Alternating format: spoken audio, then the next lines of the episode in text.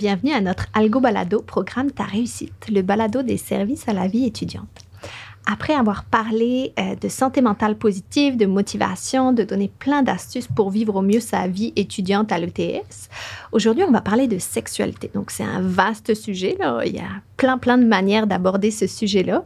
Et aujourd'hui ben, on va parler surtout de sexualité saine, d'anxiété de performance liée parfois à la sexualité, du consentement bien sûr et de plein d'autres sujets. Tout ça, on va essayer de faire ça sans tabou. Et euh, j'ai bien de vous présenter nos deux invités exceptionnels qu'on a la chance de recevoir aujourd'hui. Mon nom est Marion Deden, je suis intervenante psychosociale au service à la vie étudiante et j'ai à nouveau le grand plaisir d'animer ce balado avec ma collègue Julie. Bonjour Julie. Bonjour Marion, bonjour. Mon nom est Julie Brisson, je suis conseillère à la vie étudiante et intervenante en soutien à l'apprentissage au service à la vie étudiante à l'ETS. Et comme tu disais Marion, ben, on a la chance d'accueillir entre autres Jessica. Donc Jessica, je te laisse te présenter. Oui, donc euh, bonjour, moi c'est Jessica Hubert, je suis euh, présentement euh, étudiante à l'UCAM, l'Université du Québec à Montréal, en sexologie. Donc j'entends ma troisième année du baccalauréat et je suis stagiaire à l'ETS au sein du service aux étudiants, à la vie étudiante, oups, jusqu'en avril. Donc, et voilà. Super, ben bienvenue. Puis euh, on a aussi le plaisir d'accueillir Mathilde. Donc je te laisse te, présenter Mathilde. Bonjour, euh, je suis Mathilde Savard. Je suis étudiante en génie de la production automatisée à l'ETS. Euh, je termine présentement ma deuxième année. je suis aussi une personne qui est beaucoup impliquée, là, surtout au sein des Jeux de génie. Pour ceux qui ne connaissent pas, c'est une compétition interuniversitaire multidisciplinaire. Donc, on est 12 universités au Québec qui font des compétitions conception machine, euh, on a aussi l'entrepreneuriat culturel, sportif, académique. On est aussi un groupe qui aime bien fêter, d'où ma participation à ce podcast. on a la chance chaque année d'avoir une formation euh, offerte par Marion pour justement avoir une, délégation qui est consciente, qui participe activement aussi à avoir un, climat sain et sécuritaire pour tout le monde. Donc, c'est pour ça que je suis invitée aujourd'hui. Je suis très contente de participer. Merci d'être là, Mathilde. bienvenue à vous deux. Donc, euh, on parle de sexualité. Donc, le mot sexualité, ben, c'est un mot que tous et toutes connaissent en général. Mais qu'est-ce que c'est, Jessica, exactement la sexualité? La sexualité, c'est un gros terme. C'est un terme vraiment parapluie qui inclut plein d'affaires. Souvent, quand on parle de sexualité, on pense d'abord à la relation au corps, euh, tout ce qui est relation sexuelle avec pénétration et tout. Mais la sexualité, c'est tellement plus large que ça. C'est autant dans nos euh, fantasmes, dans nos intérêts sexuels, l'identité de genre, toute notre relation au genre aussi dans la société, euh, aussi tout ce qui est relation avec les autres, dans le socioculturel. Donc, c'est vraiment extrêmement large et c'est on développe notre sexualité dès le tout jeune âge puis c'est en évolution tout le reste de notre vie aussi en interaction avec toutes les sphères de notre vie donc c'est un terme qui est vraiment très large. Puis est-ce que c'est censé être la même chose pour tout le monde? Est-ce que ça devrait être la même chose pour tout le monde, la sexualité? Est-ce que tu pourrais nous éclairer un peu par rapport à ça? Oui, ben tu sais, pas juste par rapport à la sexualité, mais un peu dans tout. On essaie de tout rentrer dans des cases un peu. Mais avec la sexualité, c'est davantage difficile, puis même, je dirais qu'on devrait pas le faire parce que c'est tellement unique, c'est tellement subjectif d'une personne à une autre. Je pense qu'on se promènerait dans l'école, on demanderait aux étudiants et étudiantes, c'est quoi la sexualité? Pourquoi? C'est quoi, quoi ta sexualité? Puis il y aurait pas une réponse qui serait pareille. Donc, c'est super subjectif, tellement différent. Donc, il n'y a pas de sexualité universelle. C'est impossible d'en trouver une aussi. Puis, c'est bien correct comme ça, moi, je trouve. Puis, euh, c'est ça, tu sais, il y a des personnes pour qui les relations sexuelles, c'est important. Il y en a d'autres pas. Je pense, ben, par exemple, aux personnes qui sont asexuelles. Puis, je pense que c'est ça se situe dans ce continuum-là aussi. Il y a plein de personnes pour qui les relations sont plus ou moins importantes et tout. Donc, euh, c'est vraiment différent à chacun et chacune on, parle, on parle souvent du couple homme-femme. Hein, on a comme cette norme-là en tête quand on pense sexualité, même si ça tend à évoluer, puis heureusement. Mais est-ce que ça existe encore justement ce qu'on appelle cette hétéronormativité, cette norme de un couple homme-femme? Hmm. J'aimerais ça dire que non, mais c'est encore une réalité sociale qui existe. C'est la première chose qui nous vient en tête quand on parle d'un couple, ben, c'est un homme puis une femme, puis c'est seulement deux personnes. Hein. Mais ça va au-delà du genre, ça va au-delà d'une d'une relation à deux personnes. Puis je pense que toutes les configurations, autant dans l'identité de genre, autant que dans les configurations relationnelles, c'est tout légitime, c'est tout valide. Puis je pense qu'on, justement, on devrait plus les accepter, plus les, les, valoriser. Puis tant que tu es dans une relation dans laquelle tu es confortable, c'est consenti, c'est respectueux, je pense que tout est valide dans ce cadre-là. Donc, euh, mais on est encore beaucoup dans cette euh, vision euh, hétéronormative, là, malheureusement. Effectivement, hein, c'est très privé, c'est très secret. on parle pas beaucoup de, de, quand ça sort, on parle de hétéronormativité, là, quand ça sort de ça, on n'entend vraiment pas beaucoup parler dans la société. Là. Mais pourquoi c'est si mm. tabou, selon toi? Bien, je pense que ça, ça part d'un bagage passé qui est quand même assez ancré dans notre société encore. Tu sais, on parle. La sexualité avant, en fait, on n'en parlait juste pas. C'était privé, c'était à la maison, on n'en parlait pas. Puis c'était même, tu sais, après le mariage seulement, dans une visée qui était procréatrice aussi pour faire des bébés. Donc, euh, tu sais, on tend à s'éloigner de ces, ces pensées-là, mais il faut quand même prendre en compte que c'est comme ça que la, mm-hmm. société a évolué, puis c'est encore quand même ancré chez certaines personnes, chez certaines euh, communautés et tout. Donc, euh, c'est sûr que ça, ça rend vraiment plus la sexualité tabou, encore plus difficile d'en parler. Euh. Mm-hmm. Mm-hmm. Ça tend à s'améliorer, mais on, voit qu'on part de loin quand même, donc il faut du temps pour changer les mentalités, changer les perceptions par rapport à ça. Oui, exact. Mais ce que je comprends, c'est qu'aujourd'hui, ça pourrait être un sujet comme un autre. Hein. On pourrait faire évoluer ça comme étant un sujet comme un autre. Puis c'est ce qui est souhaitable. En plus, en tout cas, moi, ce que je souhaite, je parle pour moi. Mais tu sais, la sexualité, c'est, ça devrait être un sujet dans lequel on est confortable de l'aborder. Puis comme n'importe quel sujet, je pense qu'il y a certaines personnes qui sont plus confortables d'en parler, d'autres non. Donc, tu sais, c'est d'en parler avec quelqu'un de confiance, quelqu'un qu'on sait, euh, qui est confortable avec le sujet parce que quand on a des difficultés, mettons, euh, dans la famille, avec nos amis, à l'école, mais tu sais, on en parle, puis ça fait du bien d'en parler. Mais tu sais, ça devrait être la même chose pour la sexualité aussi, tu sais, d'en parler avec quelqu'un qui, qui comprend, qui est à l'écoute aussi, respectueux par rapport à ça. Mais je pense que tout le monde dans la vie va avoir des questionnements, va avoir des préoccupations, des difficultés euh, dans sa sexualité. Puis je pense que c'est important d'offrir justement la possibilité d'en parler parce que ça fait du bien. Puis des fois, c'est l'ouverture pour tellement de, de travail puis un bien-être sexuel aussi. Donc. Mm. Mais tu n'en penses pas non plus, oh, excusez, sur les mêmes euh, bases égales. Je pense entre autres à ma mère que c'était super tabou, on n'en parlait pas. Euh, c'était les plus grands mensonges, c'est le sexe, c'est l'argent. Donc chez nous, c'était super tabou d'en parler. Donc juste maintenant d'en parler autant ouvertement, comme dans un podcast comme ça ou juste avec des amis, c'est quand même un défi interne. Fait que j'imagine pas des gens qui sont encore plus tabous, qui n'ont pas une sexualité hétéronormative, c'est encore pire. On peut dire qu'il y a une diversité de connaissances. Hein. Un peu, tu parlais de la famille, l'éducation qu'on a eue. Fait qu'il y a une diversité de connaissances selon l'éducation, notre vécu. Les expériences aussi hein, diffèrent d'une personne à l'autre.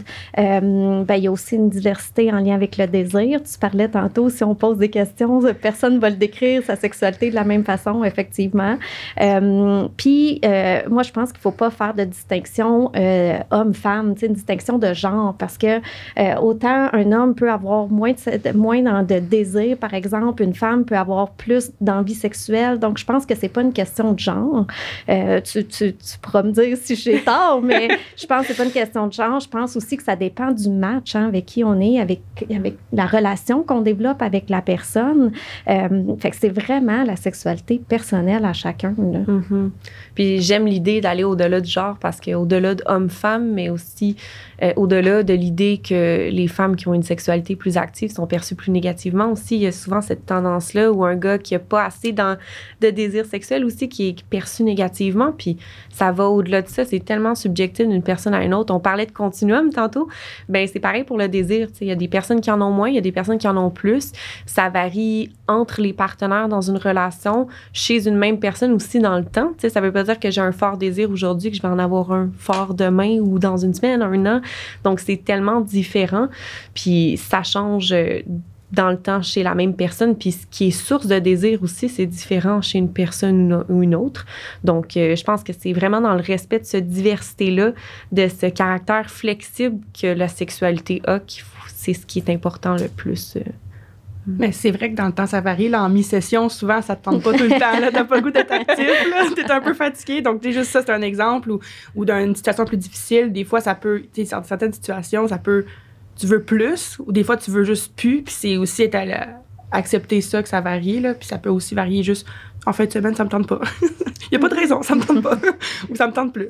ça varie beaucoup. Ben, c'est ça, il y a tellement de facteurs qui rentrent en jeu. ça peut être, comme tu l'as nommé, le stress de la mi-session, les examens. Ça peut être une insécurité personnelle ou un événement qui est vraiment bouleversant. Mais ben, comme que ça peut affecter notre vie personnelle, notre vie au travail, notre vie à l'école, ben, ça peut affecter notre sexualité. Puis ça, je trouve qu'on n'en parle pas assez de cet impact-là. Mm-hmm. Puis souvent, justement, je suis stressée, ça me tente pas de faire l'amour, ça me tente pas d'avoir des rapprochements. Puis je pense que c'est dans le respect, dans notre respect de nous, de, c'est correct de se sentir comme ça, c'est correct que ça nous tente pas aujourd'hui ou en fin de semaine, mais c'est aussi dans le respect de l'autre que c'est correct que ça te tente pas, puis c'est un respect mutuel, puis une communication beaucoup aussi, tu de le nommer, ça me tente pas, c'est juste aucune raison parce que je suis en mi-session, tu sais, c'est dans la communication beaucoup, puis dans le respect.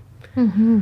ça, c'est, c'est très important. Puis en théorie, on, ça a l'air super facile comme ça, mm. mais qu'est-ce qui fait que des fois, même avec une personne, c'est qu'on connaît bien, euh, même si on est en couple ou en relation depuis longtemps avec la même personne, qu'est-ce qui fait que des fois c'est difficile de nommer euh, qu'on n'a pas envie ou qu'on a plus envie d'exprimer ses limites, ses désirs? Qu'est-ce qui fait que c'est plus difficile euh, en tant que personne, tu sais? Mm. Ben, je pense que tout le monde a comme un besoin d'être aimé, d'être apprécié, reconnu, puis des fois, c'est comme cette peur-là qu'on a en affirmant nos limites. Est-ce que l'autre personne va l'accepter? Est-ce que je vais être jugée? Est-ce que la personne va, va me laisser? Parfois, ça va jusque-là. Tu sais, c'est cette peur-là du jugement, la peur de la réaction de l'autre aussi dans l'affirmation, puis un peu en parallèle aussi avec notre confiance en soi, aussi en nos capacités de le mm-hmm. faire. Puis, tu sais, ça prend quand même un courage de le faire parfois pour certaines personnes. Donc, il y a plein de choses qui rentrent en jeu, puis c'est aussi beaucoup dans la communication qu'on a avec l'autre. Puis des fois, même avec une personne qui nous est proche, ça peut être encore plus difficile parce que on a vraiment peur d'impacter la, la, relation.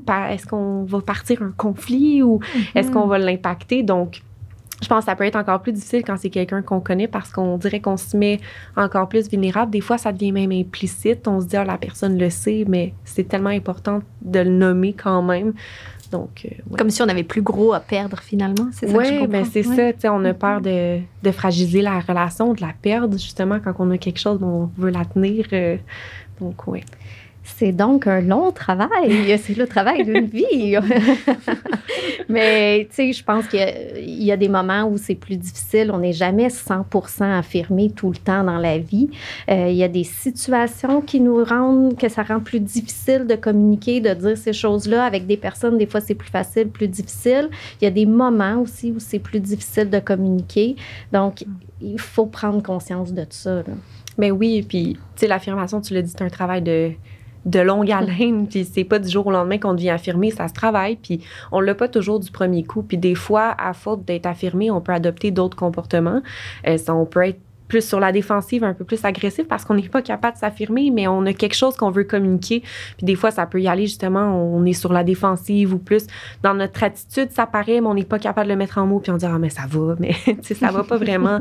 Donc des fois, ça peut euh, se transformer sous d'autres comportements, puis même des fois, on peut se taire complètement, puis juste rien dire, puis ça fait quand même mal d'avoir ces comportements-là.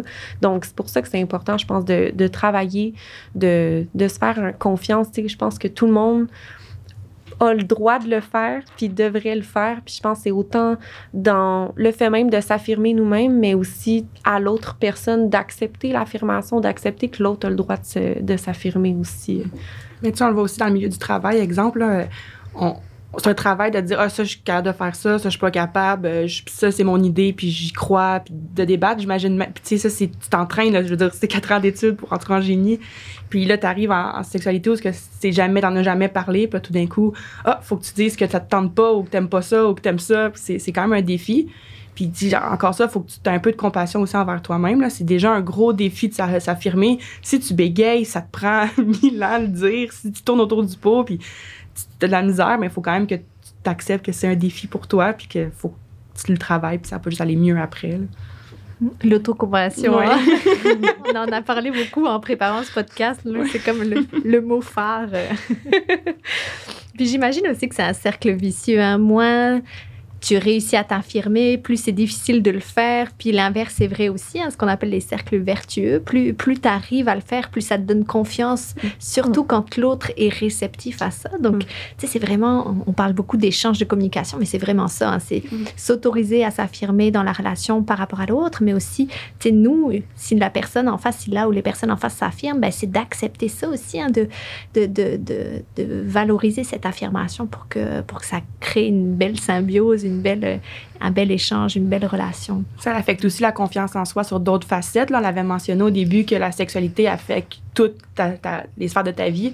Donc, si tu commences à t'affirmer au lit ou avec ton partenaire, ben, ça peut vraiment t'aider dans d'autres situations parce que tu es comme, là, je, sais quoi faire, j'ai confiance en moi, je suis capable de le faire. Mm-hmm. Ça peut juste aider. Ça donne comme un, bon, euh, euh, un bon exercice là, avec une personne avec qui tu es proche pour l'essayer dans ce contexte-là. Mm-hmm. Hmm, j'aime ça. Puis, euh, des fois aussi, on, parle de, d'affirmer ses limites, de, nommer clairement les choses, mais on sait qu'il y a des contextes où est-ce que ça peut être plus flou. Hein? Euh, euh, on sait que des fois, l'intimité, elle est associée avec la consommation, hein? Euh, que ce soit boire un verre, consommer dans un party. Donc, et des fois, ben, ça rend en fait tout ça un peu plus complexe. Hein? ça peut être un peu plus glissant, comme, comme on le sait. Donc, puis je sais que par exemple, quand je donne les petites formations là, dont, dont on a parlé au début, ben, des fois, quand je nomme que en, situation de consommation, ben, tout ce qui est consentement devient en fait invalide aux yeux de la loi, ben, il y a toujours des réactions parce que finalement, ça arrive quand même souvent. Donc, euh, est-ce que tu pourrais nous en dire un peu plus, Jessica, par rapport à cet aspect-là? Oui, ben comme tu l'as nommé, je pense que sexualité, consommation, c'est souvent deux thèmes qui sont quand même beaucoup affiliés parce qu'on a entendu plein d'histoires par rapport à des contextes de consommation que ça a mal viré et tout. Puis je pense que tu l'as nommé, c'est un terrain extrêmement glissant parce que l'alcool, oui, ça désinhibe, ça, ça fait lâcher la pression aussi, mais ça nous rend un peu moins conscients de, de notre entourage. Puis c'est autant l'alcool, autant les drogues, autant euh, tout ce qui l'entoure, puis c'est extrêmement glissant. Puis justement, comment qu'on peut donner notre consentement, consentir à 100 quand on n'est pas à 100 conscient de ce qui se passe autour de nous aussi? Puis ça peut être sais, des fois, des, des, choses aussi banales qu'un simple toucher ou quoi que ce soit, c'est des fois, on l'interprète différemment aussi quand on est sous influence. Donc, c'est extrêmement touché, si je peux me permettre l'anglicisme. Donc, euh, l'alcool et la sexualité, c'est euh, un mélange assez particulier, mettons. Mm. Ben, dans la formation qui est donnée par Marion pour les jeux de génie, justement, qui, euh, parenthèse, euh, peut être donnée à tous ceux qui le souhaitent. Hein? Donc, on passe le message. Oui, je, la euh, donne, je la donne justement là, dans deux jours aux gens du précis. Donc, ah, euh, oui. c'est ça. Chaque petit groupe, je fais ma promo, là, mais c'est pour la bonne cause. Chaque petit groupe, ou même, euh, tu sais, si, si, vous êtes quelques-uns à avoir le goût de vous d'être un peu plus sensibilisé à ces notions-là, donc tout ce qui est consentement, violence à caractère sexuel, euh, ben n'hésitez pas juste à me contacter. Ça me fera plaisir. Et dans cette fameuse formation, on parle évidemment, vous parlez de consentement, puis sais, on veut savoir c'est quoi le consentement, de quoi on parle. Mathilde, tu l'as suivi, la formation? Plus fois. Est-ce que tu es capable de me faire un petit résumé de ce que tu retiens du consentement? Mais les deux mots qui me viennent en tête, c'est libre et éclairé. C'est les deux mots qui brillent dans ma tête en ce moment. Là. C'est, quand on dit libre, c'est que tu n'es pas forcé de le donner, tu as, le choix de le donner. Et euh, aussi éclairé, c'est de savoir à quoi tu consens, qu'est-ce qui se passe, c'est qui, c'est quoi, qu'est-ce que tu t'en vas faire. Donc, euh, c'est les deux gros euh, mots qui me viennent en tête. Là. Puis toi, Jessica, est-ce que tu peux nous en dire plus? D'ailleurs, euh, c'est parfait que tu aies repris ça. Euh, mais toi, Jessica, en tant que future sexologue, là, tu, tu es diplômée dans trois mois. Hein, mm-hmm. Donc, est-ce que tu aimerais en ajouter davantage sur cette notion qui est quand même cruciale? Oui, bien Mathilde, a le nommé, c'est des super bons points. Je pense qu'elle a bien expliqué, le libre et éclairé, libre que avoir la possibilité puis l'aptitude de donner ton consentement. Donc, on peut penser justement à tous les états d'altération de conscience, euh, la consommation, quand tu es inconscient, même quand des fois tu es endormi aussi. C'est quelque chose qui revient parfois dans les violences à caractère sexuel, des fois des personnes qui sont endormies. puis c'est aussi sans menace ni force. Des fois, on est avec une figure d'autorité, on se sent comme forcé un peu de dire oui ou d'acquiescer plus facilement. C'est un exemple parfois qu'on peut nommer. Puis c'est sans situation de dépendance non plus. sais, autant dépendance financière, autant dépendance physique, mentale. Ça aussi, c'est un contexte où est-ce que le, le, libre du consentement est un petit peu, euh, un peu plus flou. Puis aussi le éclairer à quoi je consens. Et tu l'as nommé, tu sais, c'est avec qui, c'est quoi, c'est puis c'est tout au long de la relation, puis d'une relation à une autre. C'est pas parce que j'ai consenti à tel comportement durant une relation que ça, je vais consentir à l'autre. Il faut pas prendre pour acquis, il faut le renommer. Puis tout au long de la, la relation aussi, c'est pas parce que tu dis oui au début que ça va être oui tout le long et oui pour tout. Hein, tu peux dire euh, que ça te tente, admettons, d'avoir une relation sexuelle avec pénétration, mais peut-être une relation sexuelle avec euh, pénétration orale, ça ne tentera pas, puis c'est correct. Il ne faut pas prendre pour acquis. Puis le consentement, ben ça peut être soulevé à n'importe quel moment aussi. C'est souvent quelque chose qu'on nomme pas assez, je trouve, puis c'est important de le nommer que tu peux le retirer à tout moment. Ça peut ne plus te tenter, puis tu n'es pas obligé de donner de raison nécessairement. Mm-hmm. C'est dans ton droit aussi de, de le retirer, ton consentement. J'aime bien aussi dans, dans l'idée du consentement de la notion d'enthousiasme, hein? parce que oui, libre et éclairé, mais il y aussi, faut que ça soit donné avec enthousiasme, que tu aies le goût de le donner, hein? que, tu arrives à montrer que ça te tente. Ben oui, puis je l'aime beaucoup cette partie-là aussi parce que c'est souvent quelque chose aussi qu'on parle un peu moins. L'enthousiasme, c'est justement libre et éclairé, on l'entend souvent. Enthousiasme un peu moins, puis c'est peut-être la, partie qui est le, plus floue aussi parce que c'est beaucoup dans le non-verbal, c'est beaucoup, euh, tu sais, le, le, terme, c'est dynamique aussi. Tu sais, il faut que ça apparaisse, il faut que tu sois dynamique, en, enthousiaste dans la relation. Euh, tu sais, je pense par exemple des des exemples où est-ce que ça serait, il n'y aurait pas l'enthousiasme. C'est, par exemple, si tu sens une pression, tu sais, la personne a elle insiste, elle insiste, elle insiste, puis tu finis par dire oui parce que comme tu veux juste qu'elle arrête. Ben, tu sais, c'est oui, tu vas être dedans, mais tu vas pas être enthousiaste, tu vas pas être dynamique, tu sais. Puis euh, c'est la même chose pour, admettons, un conflit dans un couple qui est pas réglé. Tu veux faire plaisir à l'autre, tu veux comme régler le conflit ou l'arrêter, mais t'es pas 100% enthousiaste dans la relation sexuelle non plus. Donc ça, c'est des exemples où est-ce que c'est un petit peu moins... Euh, ça c'est pas appliqué en fait. Donc c'est super important la notion d'enthousiasme aussi. Puis c'est souvent ce qui est un peu moins considéré aussi euh, au niveau euh, légal, au niveau criminel, surtout en ce qui concerne les violences à caractère sexuel, c'est pas quelque chose qui est reconnu légalement, donc qui est pas applicable en cours. Puis c'est dommage parce que c'est quand même un gros morceau du consentement, je trouve. Mm. Fait qu'il suffit pas juste de dire nécessairement oui ou non, en fait. Hein. Euh, il y a plusieurs façons de le démontrer et de faire comprendre à l'autre qu'on a envie de, de, de, de, consentir, d'être dans la relation.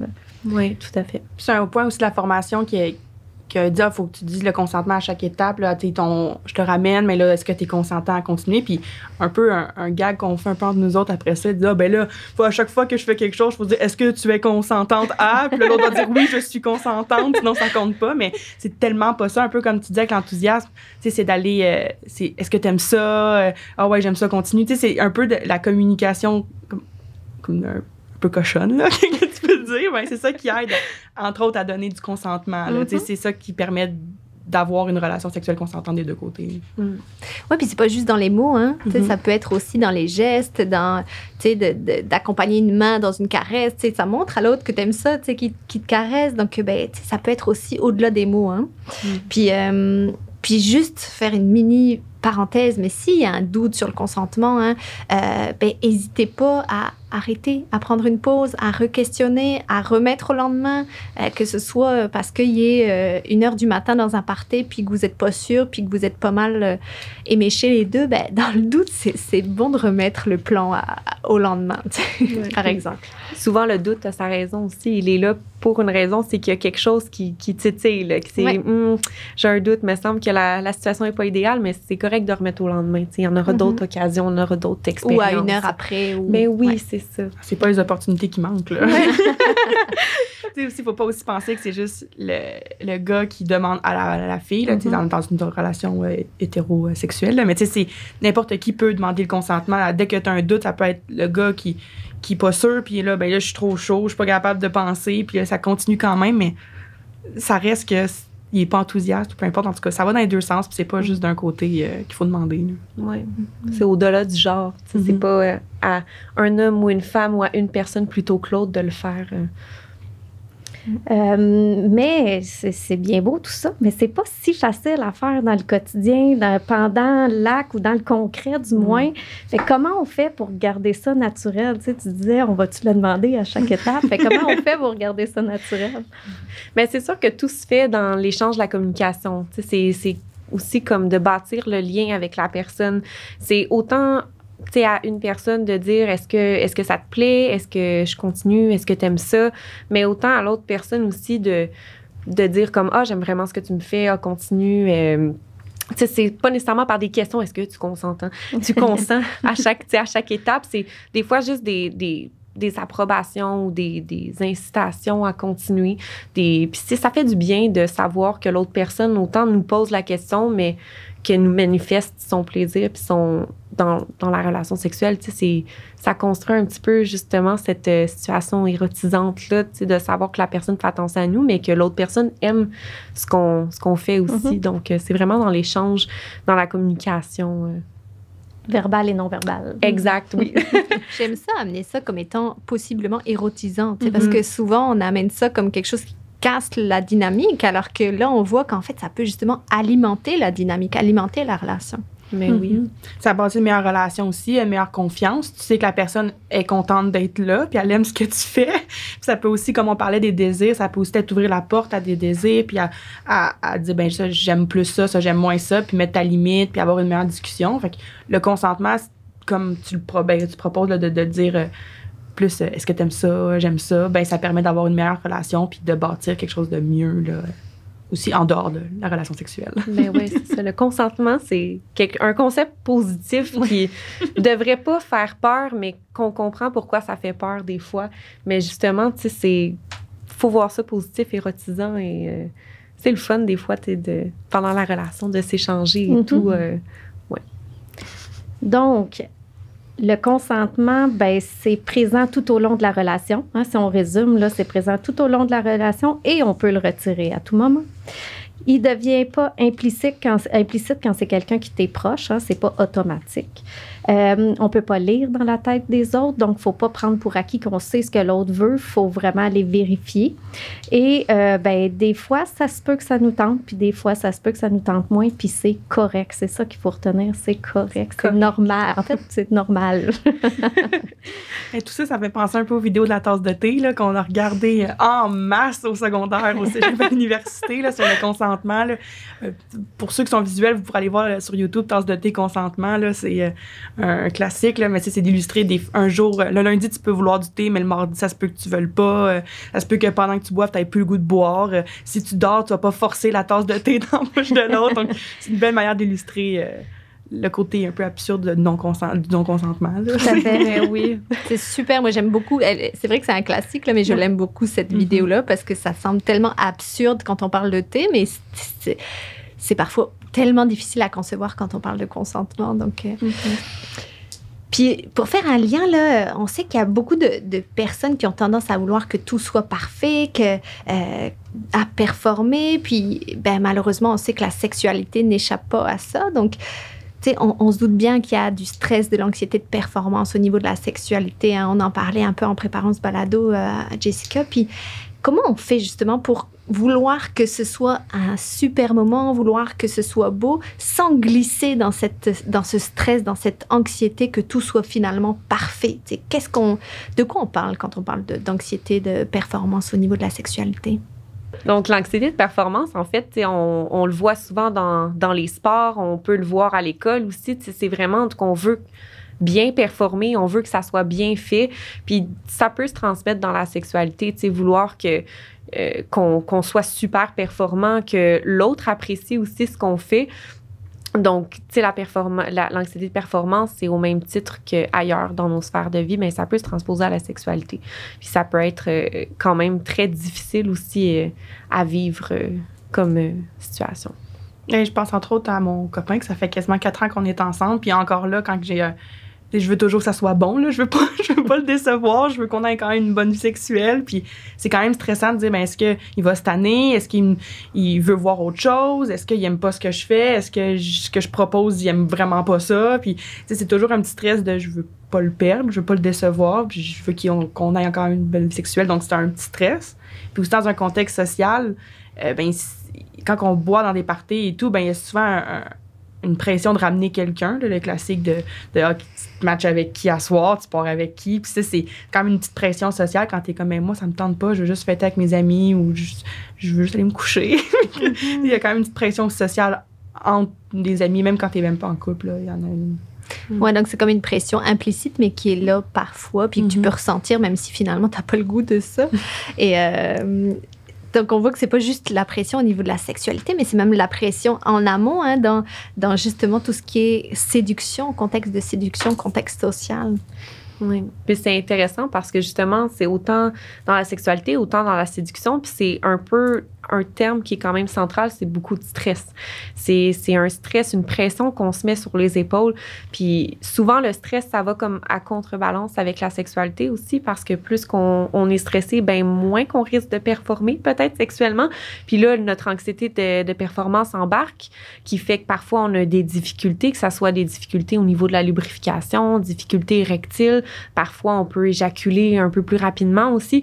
Puis ces difficultés-là qui sont qui, ont beaucoup, qui sont beaucoup influencés par le stress, ben ça augmente notre anxiété de performer, qui augmente les difficultés. Puis là, ça peut devenir vraiment comme un, cercle assez vicieux. Puis c'est quand même beaucoup... Euh, ça peut beaucoup impacter la confiance en soi. Puis euh, c'est tout dans un désir de, vouloir plaire à l'autre, de vouloir comme bien paraître. Puis quand on est dans ces moments-là, ben on sort du moment présent. On tombe dans notre tête, puis c'est du stress qu'on rajoute parmi tout le stress que les étudiants et étudiantes vivent déjà en masse. Tout à fait. Donc, ça peut devenir vraiment euh, très difficile. Donc, l'objectif est un peu de rester dans le moment présent, tu sais, pour euh, enlever le stress puis enlever le faux que, là, tu sais, faut que je performe, faut.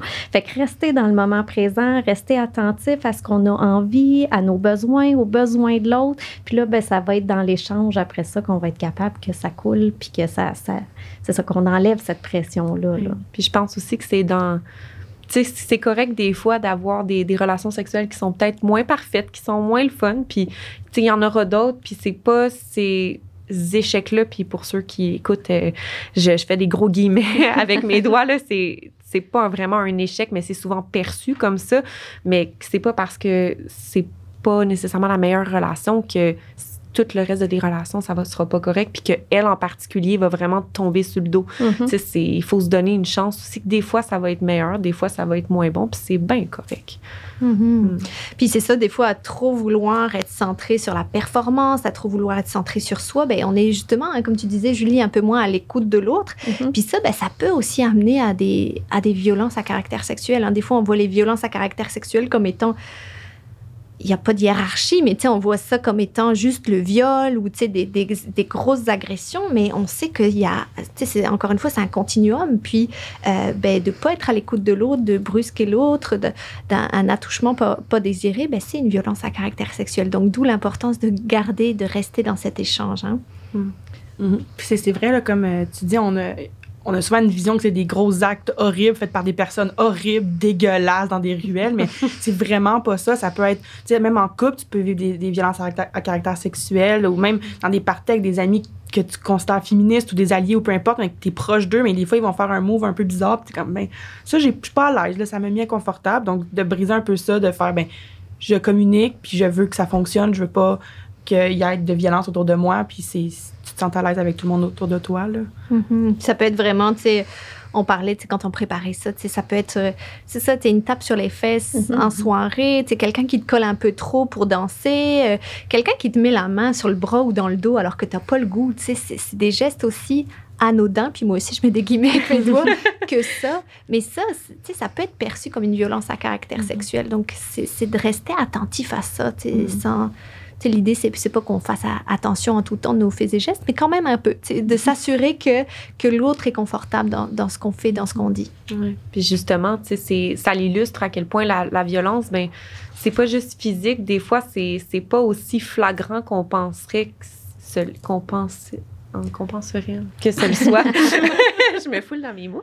Mais c'est ça, tu sais, il y a plusieurs types de violence, il y a plusieurs formes de violence, que ça soit physique, verbale. Tu sais, même des fois, ça peut être financière sous menace. Donc, tu sais, c'est vraiment très euh, psychologique. diversifié, psychologique. Mais oui, le harcèlement, mm-hmm. même, ça, ça me vient à l'esprit. C'est quand quelqu'un met de la, beaucoup de pression, qui insiste, ben ça aussi, c'est une forme de violence. Donc, c'est vraiment très diversifié. Puis, il faut se décoller de l'idée qu'une violence à caractère sexuel, c'est dans une ruelle sombre, le soir, tu es toute seule, c'est quelqu'un que tu connais pas, qui, qui te prend, puis que tu peux pas crier. Puis tu sais, c'est pas comme ça en réalité. La plupart du temps, la personne qui qui t'agresse, en fait, c'est quelqu'un que tu connais, tu sais. Mm-hmm. Donc, c'est encore plus important de, d'intervenir, en fait.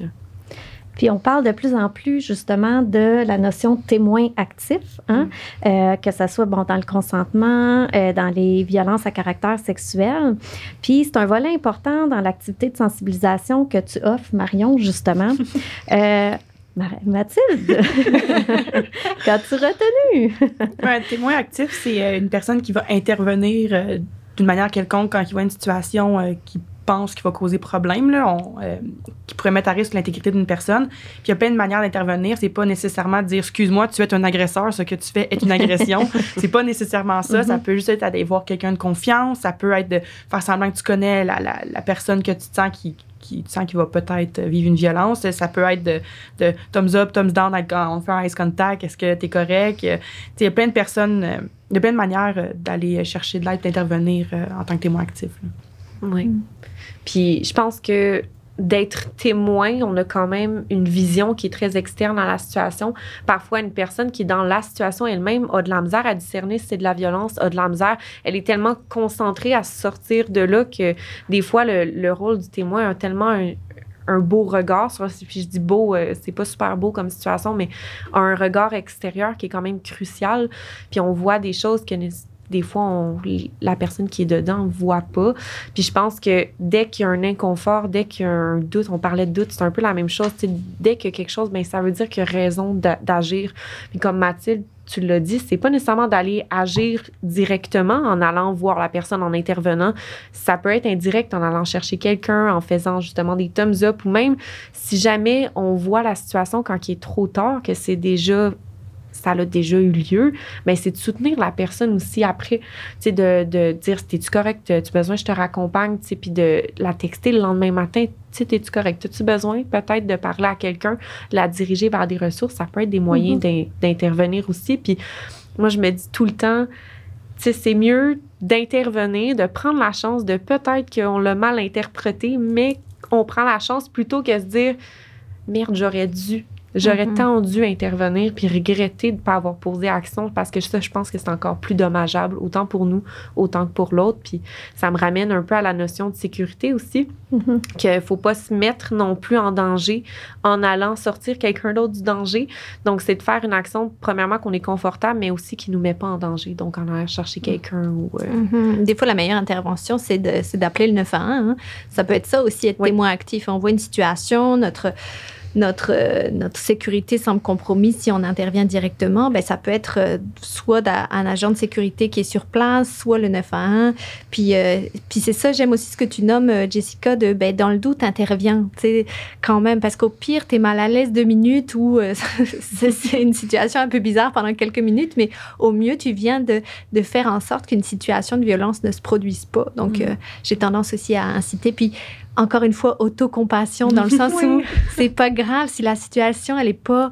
Euh, euh, tu sais qu'elle est pas euh, parfaite puis que ah ben j'ai pas fait telle telle telle étape qu'on m'a appris c'est pas grave tu sais as fait de ton mieux puis c'est ça qui compte puis souvent c'est vraiment de, de, casser la dynamique d'une mm-hmm. situation qui, qui, fait, qui fait le, le gros du travail. Donc, c'est un point aussi qui est amené à la formation, là, que c'est mieux d'intervenir. Puis que si jamais la situation, le monde sont comme ah, on est correct, on, s'en va, mais au pire, la personne sent plus en sécurité auprès de toi dans d'autres événements.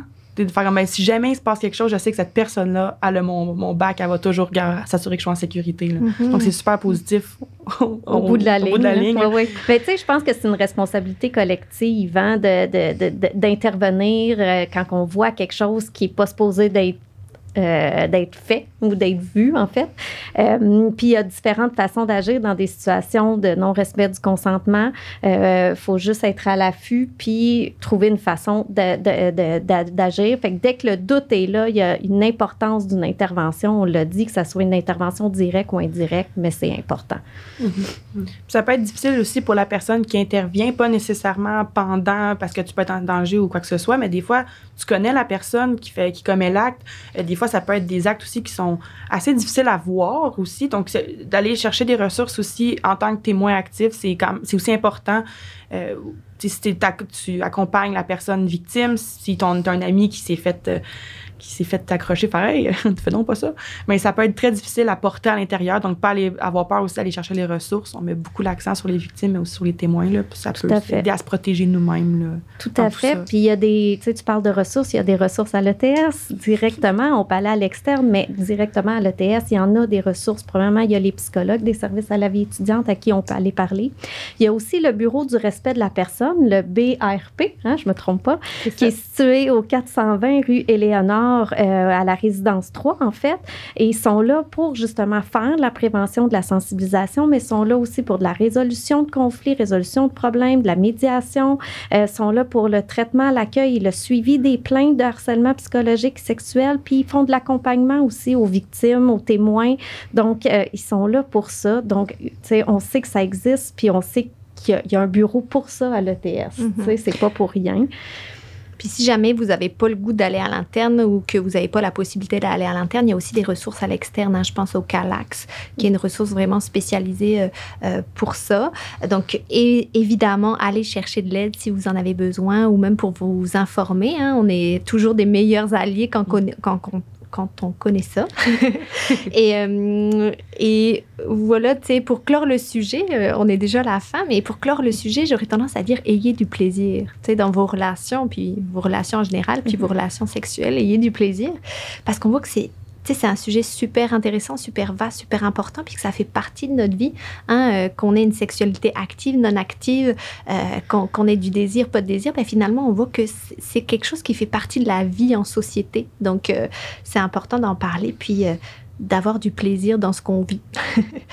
Voilà, ça serait mon petit mot de la fin. Et moi, j'ajouterais, ben, si on veut poser des questions, mhm. avoir plus d'informations, si le sujet vous intéresse puis vous voulez aller plus loin, ben, il y a aussi Jessica, notre super invitée. Merci d'avoir été là. Tu es à l'ETS jusqu'en avril. Donc, les gens peuvent contacter les services à la vie étudiante pour prendre rendez-vous avec toi s'ils ont des questionnements, s'ils veulent aller plus loin, poser des questions. Et ben, merci aussi à Mathilde d'avoir été là. Euh, merci d'avoir euh, abordé ce sujet-là qui est la sexualité. C'est quand même un sujet euh, ben, intéressant, mais on dit encore tabou. Donc, merci d'en avoir parlé les deux sans gêne. Euh, merci de votre ouverture, en fait. Merci beaucoup.